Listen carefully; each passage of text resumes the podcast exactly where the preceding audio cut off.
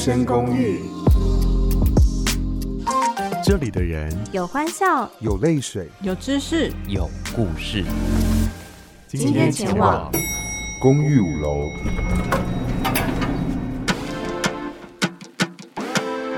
大家晚安，我是五零九号房的赖可，在五楼有温室，有健身房，还有机场，来一探究竟吧。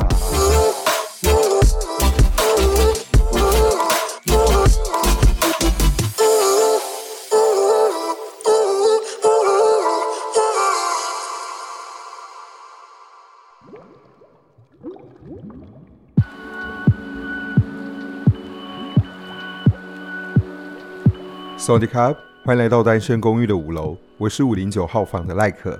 在今年七月份，我到了小琉球去 long stay 一个礼拜，七天的时间。当然不单单只有去旅行嘛，我想要考到一个水肺潜水的证照，所以待的时间比较久一点点。那在今天的节目当中呢，会到健身房跟大家聊聊什么是水肺潜水。好的，首先要来跟大家讲的就是我去哪里，花了多少钱，有什么样的内容。我选择的是小琉球的阿贵潜水，所以是以阿贵潜水当范例。不过这不是叶配啊，我没有说加钱，只是我上完课之后，我觉得诶，真的可以选择阿贵潜水哦，也可以帮他们打一下广告。好，我选择的是四天三夜的行程，总共是一万六千块。那这一万六千块里面包含什么呢？包含了四天三夜的住宿、机车。还有三天的早餐，三天的午餐，船票的来回，证照申请的费用，考试文件，学科、数科。五支气瓶以及装备，所有东西的费用加起来是一万六千元。那晚餐基本上都是自理啊，其他的东西都有包在里面，所以我觉得还 OK。那如果你没办法待到四天三夜的话呢，它有三天两夜的选择，一万四千五百块，那就看你怎么选。其实四天会比较轻松一点点。就我上完四天的课之后，我再去想说，如果我今天是选择三天两夜的话。我可能会累得像条狗吧，真的超级累的。等一下再跟大家分享哦。好，那如果你没办法到南部去考试怎么办呢？北部其实也可以考试哦。我查到的价钱大概是八千八百元到一万四千八百元左右不等，依你选择的时间，或者是你有没有指定教练，还有不同的业者也都会有不同的选项，给大家可以去做参考。那讲到水肺潜水，到底什么是水肺潜水？跟我们平常去的浮潜有什么样的不同呢？还有现在很常听到的自由潜水，等一下就在健身房跟大家聊一聊喽。后面朋友跟着一起动起来！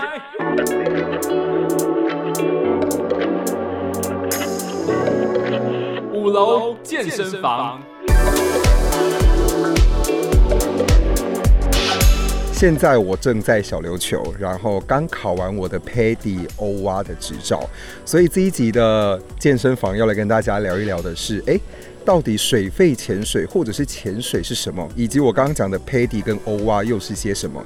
邀请到的是我的潜水教练，欢迎阿珍。Hello，Hello，大家好，我是来自小琉球阿贵潜水的阿珍。是，谢谢教练被我们摧残了四天。讲那么严重？对，然后我们现在就是刚吃完我们的庆功宴，然后就想说趁着这个时间来好好的问一下阿珍，也跟听众朋友介绍一下，哎，到底大家说的潜水是什么？因为潜水好像分很多种，对不对？还蛮多的，比如说像是浮潜、自由潜水，还有水肺潜水这样子，还蛮多的。嗯那自由潜水是什么？呃，自由潜水的话，本身是属于一项极限运动。那它呢，就是带着一个潜水员，他在水面上吸的一口气，然后潜入水底下。那它主要的话呢，就是在探索深度。然后因为它是一口气而已，它没有气泡的产生，所以会更亲近的一些水下的海洋生物。嗯，因为身上就不用背任何的装备嘛。对，比较不会吓到水下的海洋生物这样子。嗯，只需要带蛙镜跟蛙鞋。面镜哦，面镜，只需要戴哦。这个我们考试的时候，阿珍有纠正我们很多次，因为蛙镜跟面镜是不一样的东西。对对对对，对，面镜跟蛙鞋，然后就可以直接下到水里面，靠着自己的呼吸。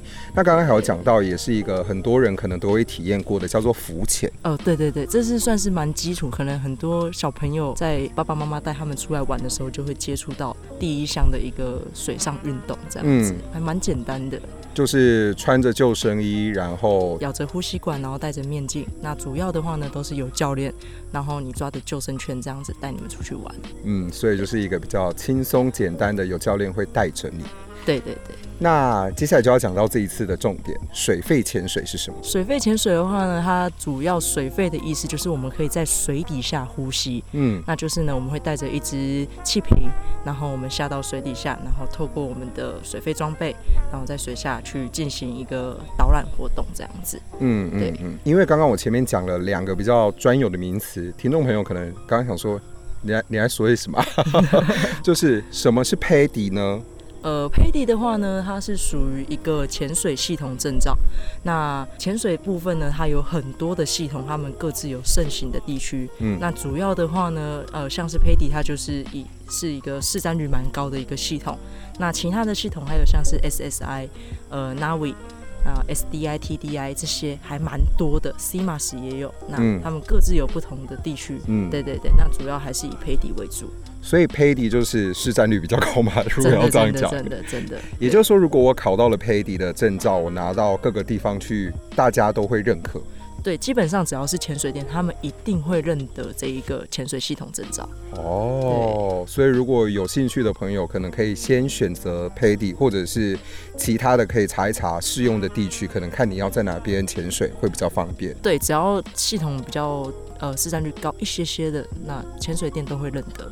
嗯，对对对，好，那我刚刚还有讲到另外一个叫做 OWA，也就是我自己自考的证照。那 OWA 是什么呢？呃，OWA 的话，它全名呢是 Open Water Diver，嗯，就是开放水域潜水员。那它是我们水肺潜水的第一张。呃，入门证照，嗯，初级的，初阶，对对对对对，就是很多基础的动作呢，我们都会在这一个阶级里面去学习到，然后去把它考核。那当你拿到这个 Open Water 的证照之后呢，我们都会说恭喜你拿到一张水肺潜水的入场券。嗯，对对对对，就是基本上我们都是这一张证照开始的。那如果我拿到这张证照之后，我可以做些什么？基本上的话，你就是可以拿着这张证照，然后到世界各地的潜水店，然后出示这张证照，请当地的教练然后带你去进行他们当地的一个水下导览。嗯，那他的话呢，就是因为他还是一张入门证照，所以呢，可能他潜水的点呢，就是比较轻松简单的。对对对，然后等到一些可能潜水经验比较丰富之后呢，他们可能会想要去看更多的海洋生物，比如说鲨鱼、呃金鲨、然后红鱼这些，可能就需要更多一些潜水经验。嗯，对。那这就讲到了，如果我今天考到了 OWA，跟我平常去体验潜水一样，有潜水教练带，那这样的差异性是什么？主要是在台湾这边体验潜水，会有一位潜水教练带着你去进行导览活动。嗯，那他们是没有蛙鞋的，主要的话是害怕就是我们的脚乱踢的时候，对对对，去破坏到水下的生态这样子。嗯、那 Open Water 的话呢，就是由教练看着你。然后去照顾你，然后你水下的一些踢脚啊、中性浮力那些，全部都要由自己来控制。嗯，就是自己操控。对，对，就是要自己操控。所以说，这个 OWA 的考试就是 Open Water Diver。其实我每次在跟朋友聊天的时候，他们都会说：“哎呦，那个哦，很简单啦。”我自己来考完四天，我拿到那证照的时候。我其实是蛮想哭的，因为他没有大家想象中或者是讲的这么简单。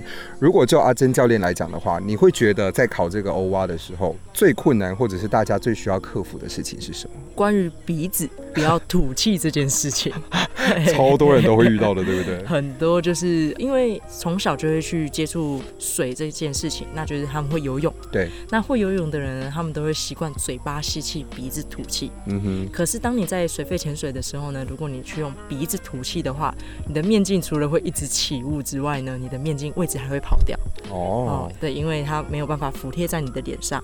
对，那这样子的话呢，就会造成说可能会有水渗进去你的面镜。嗯，那很多人没有办法克服的这一点，就是他的鼻子有水。嗯，那他们就会很紧张。然后就会在水底乱了手脚，对，接着就会超级危险。对，那这个时候就是要靠教练了。对，这时候要靠教练来救你。好，那刚刚有讲到游泳这件事情，嗯，也想要请阿珍教练来跟大家分享一下，不会游泳的人可以学潜水吗？其实不会游泳的人，他们如果水性好，是可以来学习潜水的。嗯，但是呢，我们潜水这边呢，会有一个呃审核的标准，就是呢，你可以靠着我们的水肺装备这些浮具，然后去踢动，在水面上有踢动的能力，代表你有自救的能力。嗯，对对对。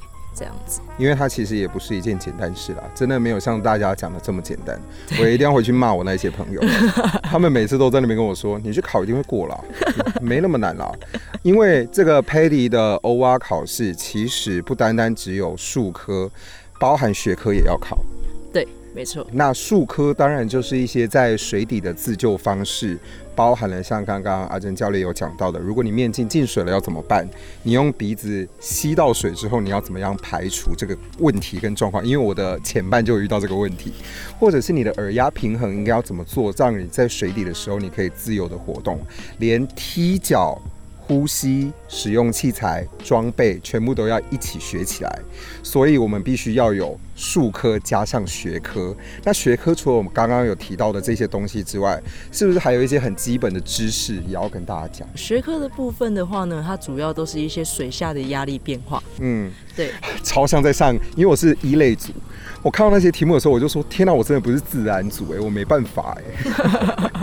哎、欸，这个的话真的是就是跟一些身呃身体的一些生理有关系，嗯，对，然后我们还有一些物理，对啊，然后包含了呃空气它会热胀冷缩啊，然后下到水底下水压加大会去 挤压我们的空气，然后我们的浮力呢也会接连着变化，所以它都是一连串的反应。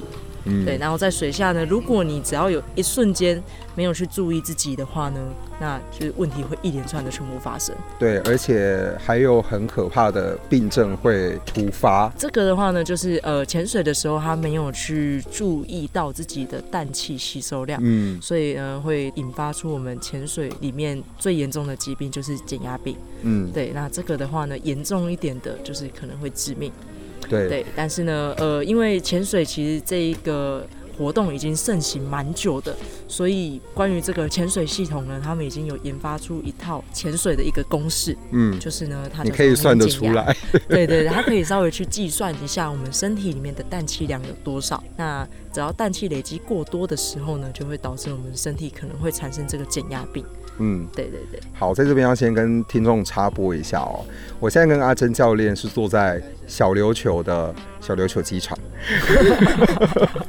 所以也就是说，大家可能会听到很多的虫鸣声啊，或者是有人在讲话啊，或者是。有人突然骑车经过啊，因为我们刚好是刚刚吃完庆功宴是晚上，所以我们就想刷一个时间来跟大家做一个简单的分享。所以如果大家有听到很多杂音、很多声音的话，不要担心，不是你旁边，是就是从我们里面发出来的声音哦。好，那其实刚刚讲了这么多啊，我觉得如果你对于潜水是有兴趣的，水肺潜水，因为那些我们刚刚提到的三个潜水方式都是不同的类别，跟它有不同的难度。或者是不同的入门方式，所以你可以先去做浮潜的体验，然后你再选择说你可能要做哪一种会比较好。然后如果你也觉得说，嗯，潜水好像蛮有趣的，然后我也想要学水肺潜水的话呢，那就不妨可以先来试试考个证照。但是最重要的一点，我觉得要请阿珍教练来跟大家分享，关于如果我要来学水肺或者是考欧蛙，我的心态应该要怎么样？因为现在。潜水店越来越多，所以呢，有一些潜水店他们可能会打着一个保证班的抬头这样子。那个人是觉得，当你考完证照之后呢，代表的是你是一位可以照顾自己的潜水员。当你之后拿这张证照去外面潜水，人家不会管你学习过程是怎么样的，嗯，他只会看你水下的表现。对，所以呢，我觉得你想要来学这张证照的时候，心态的部分要认真学习，嗯，对，因为你现在学的所有的东西之后。不会有教练特别去教你这个，嗯，对，学完了就是学完了。你拿到这张证照，就代表说我是会这个动作的。所以在学的时候，也不要抱着侥幸的心态，说我之后不会遇到。嗯，对，这个真的很重要。要跟大家说，这个很危险哦，因为所有的学的东西都关乎到你未来在水底的生命。没错。像我的前半就有说，我们今天学了一个姿势叫做 Seesaw。Seesaw 就是当你只剩下一口气或者快要没气的时候，你必须要靠着一口气慢慢吐气往上升。对。然后他就说啊，哎，那既然这样，如果我今天真的是在外面遇到了这个问题，我这一口气没办法到最上面的时候，我是不是就死了？严格来说，严格来说，如果你没有办法上去的话，真的会导致这样的一个结果。对，所以学真的要认真，然后真的心态要正确。没错，对，这个真的很重要。然后呢，我觉得我们聊的也差不多了，因为这里越来越多人了。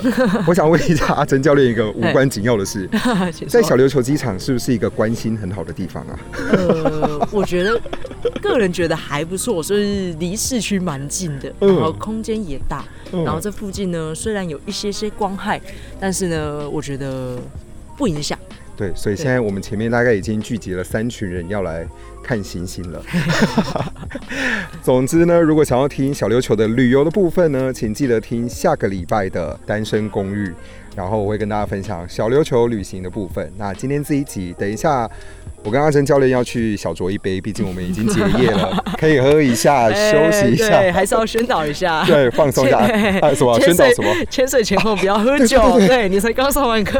对对对，我要说我很乖哦，这四天潜水，我遇到其他的教练，就是以前比较熟的教练的时候，他就说：“哦，你这四天很辛苦哦，我没办法喝酒。”所以今天我们终于结束了，可以小喝一杯吧，对不对？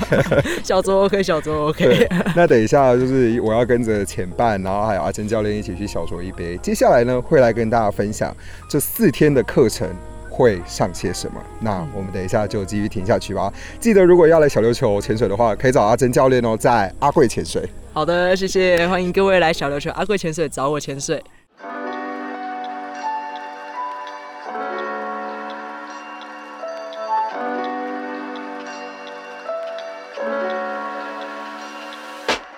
听完了潜水教练阿珍的分享，接下来我就要来跟大家分享我四天课程里面的所有内容。但是也要先提醒大家哦，这四天的课程纯粹就是我自己的体验课程。你有可能会因为店家的不同，或者是课程时间天数的不同，还有气象的关系而影响你的课程安排内容哦。所以大家就是当一个参考就好。OK，那四天三夜的课程到底有些什么呢？其实主要分为三大部分哦。PADI 开放水域潜潜水员课程包括了知识发展。平静水域潜水和开放水域潜水。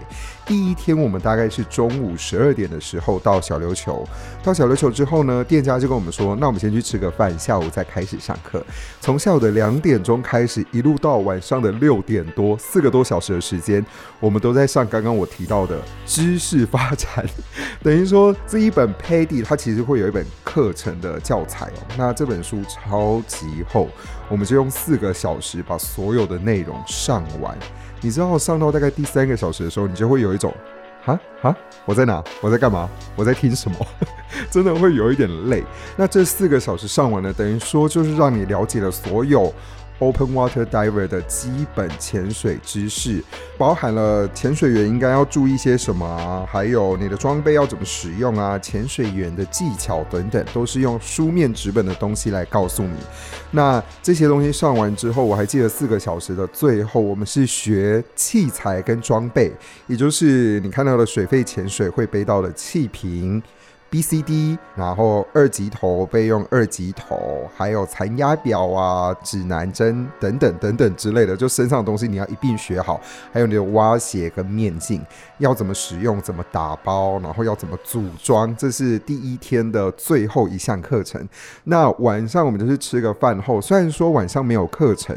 但是呢，因为这一本 PADI 的讲义里面，它都有一些题目可以做，所以那天晚上就是自我复习时间。其实那个时候，后我们跟店家阿贵潜水，还有跟阿珍在聊的时候，他们都会说：“天哪！”你们两个也太认真了吧！因为我们连到了晚上在吃饭的时候，我们都还在看讲义啊，然后读一些课程的内容。回到饭店之后呢，上完四个小时虽然很累，但是我们还是继续温习跟做题目。这就是第一天，基本上都是没有下水的，只有做一些书面上的课程安排。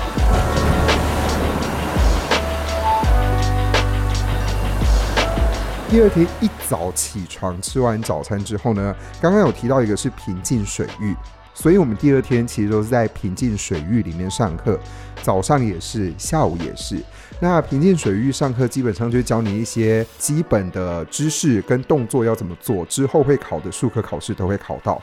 像是几个特别的想跟大家分享，一个就是最多人无法排除跟克服困难的，叫做面镜排水。面镜排水分为三个部分，让水灌进你的面镜里面。第一个部分就是一半，再来就是让它全满。那你要在水底下把水从面镜排掉。那基本上我觉得不难，因为我不怕水。可是我的前半他超级害怕这个动作。刚刚讲的第一部分是五十趴，第二部分是一百趴。那第三部分是什么呢？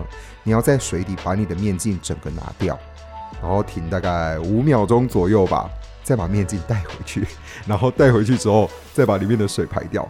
当时在考试的时候，我室友真是吓歪，然后也有呛到水，这很多人好像无法过这一关。再来，除了这个之外，还有就是你要把你的二级头，也就是呼吸的那个呼吸器拿掉，再把它拿回来。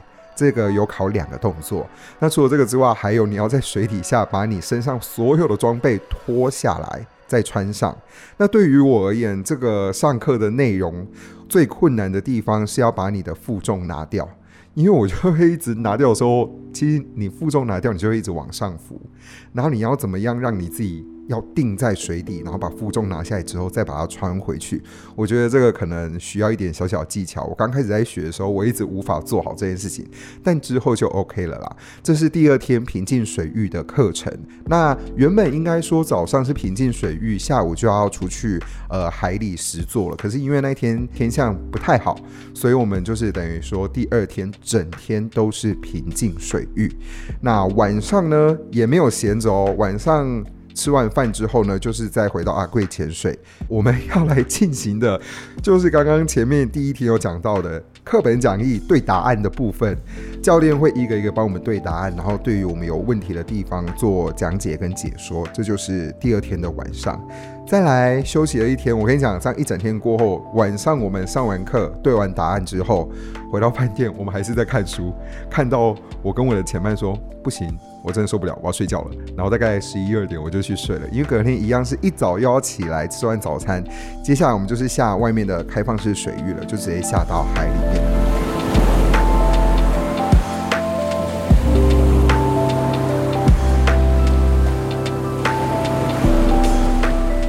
那第三天呢，其实基本上我们都是在大福渔港。那大福渔港它有一个废弃的。港口那个地方，大家都会在那里练习。那之后，我们就会下到大福渔港的外侧去考试。第三天就开始考试喽，就是我刚刚第二天有提到的那一些东西，就是会慢慢考。你可能下一支的时候考个四个动作，然后下第二支的时候再考四个动作，然后这样这样这样这样依序把它所有的动作考完。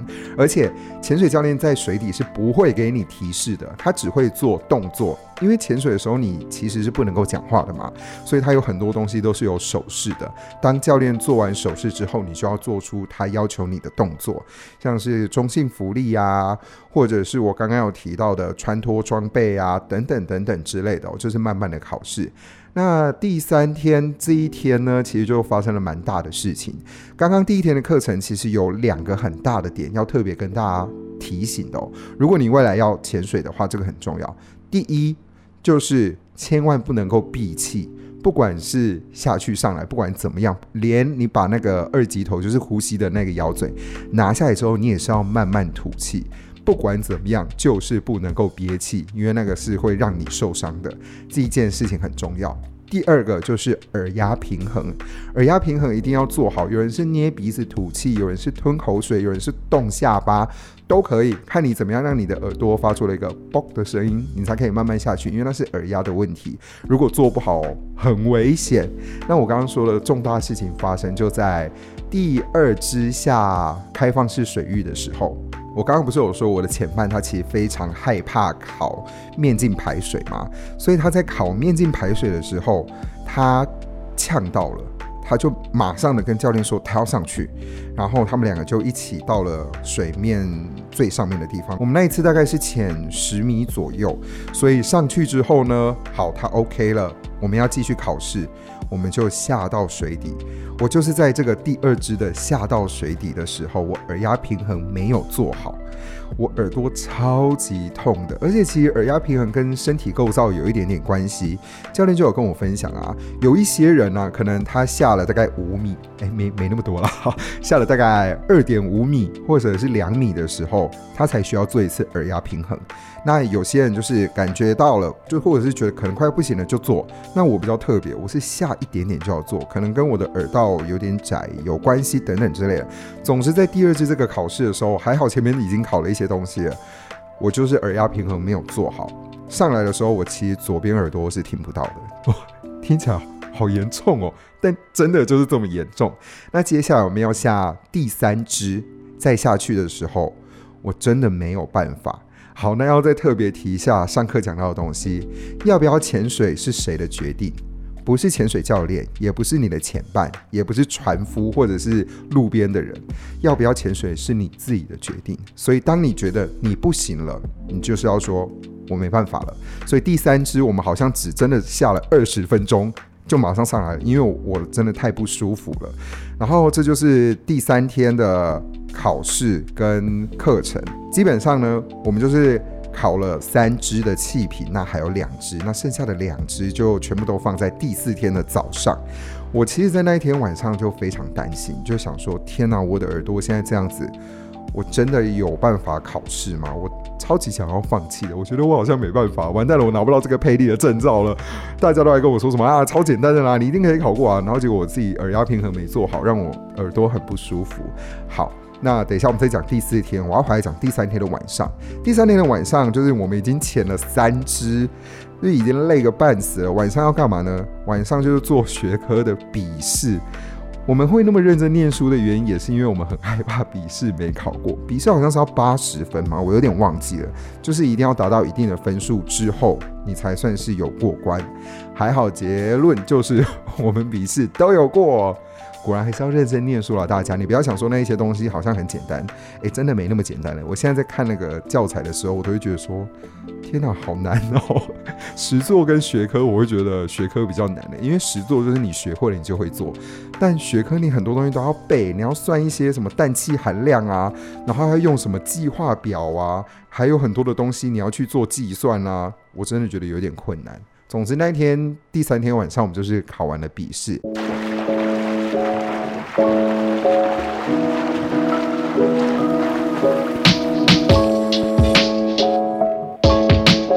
接下来就到第四天早上，我起来之后觉得，嗯，好像还 OK，因为只大概剩三个动作没有考而已。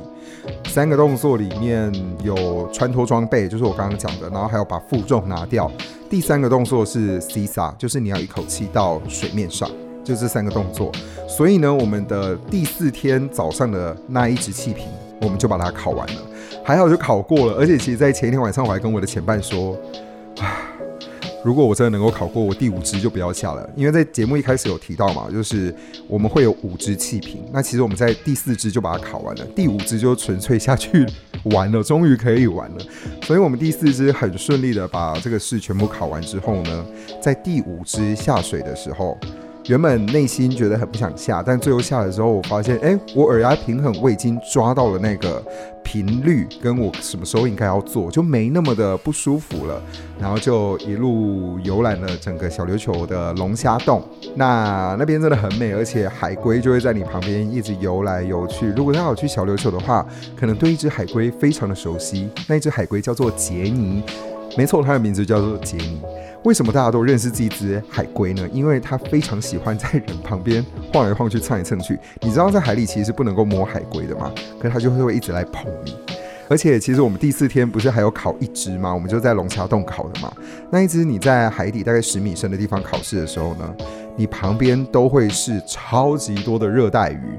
而且它会在你面前游来游去，然后我那个时候都会想说，我我我知道你们很美，但是拜托先不要让我把试考完，拜托拜托拜托拜托 这样子，因为想推开他们，他会挡在你面镜面前啊。那之后教练有说，其实那个区域是喂鱼区啦，所以他们都会在这里晃来晃去的。好，那海龟的话呢，其实除了杰尼之外，我们也看到很多不同只的海龟在那里。很多人都会说，潜水最想要看的就是海龟。那如果你真的很想要看海龟的话呢，小琉球绝对是一个最棒的选择。海龟看到饱，真的是看到饱。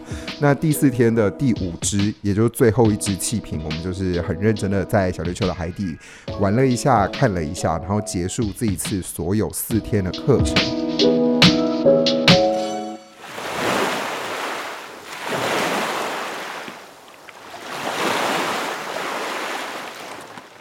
总结一下这四天的课程，其实我觉得每一天到了晚上十一二点都超级累的。那三天两夜的人，我真的不知道你们怎么撑过去的。所以，如果是我的中心建议，我会建议大家可以选松一点的，就是四天三夜的行程。那包含学科、术科、平静水域、开放水域这样子考试，然后一步一步按部就班的来。我真的觉得这样是有让我记住很多东西的。那就推荐给大家，如果你想要考水肺潜水。Paddy 的 OWA Open Water Diver 的话呢，可以到小琉球去哦。我觉得一方面有一种放松心情，因为我昨后又待了几天留下来玩嘛。另外一方面呢，也可以把一个证照带回去。而且我真的觉得阿贵潜水很不错，然后阿珍教练也超级认真的。那就大家有兴趣的话，就可以去搜寻一下相关的资料。那当然也不一定要选阿贵潜水啦，看大家说不定每一个人的口味不太一样。好的，那这就是今天的健身房，也是第一集的健身房。要来跟大家分享的是水肺潜水。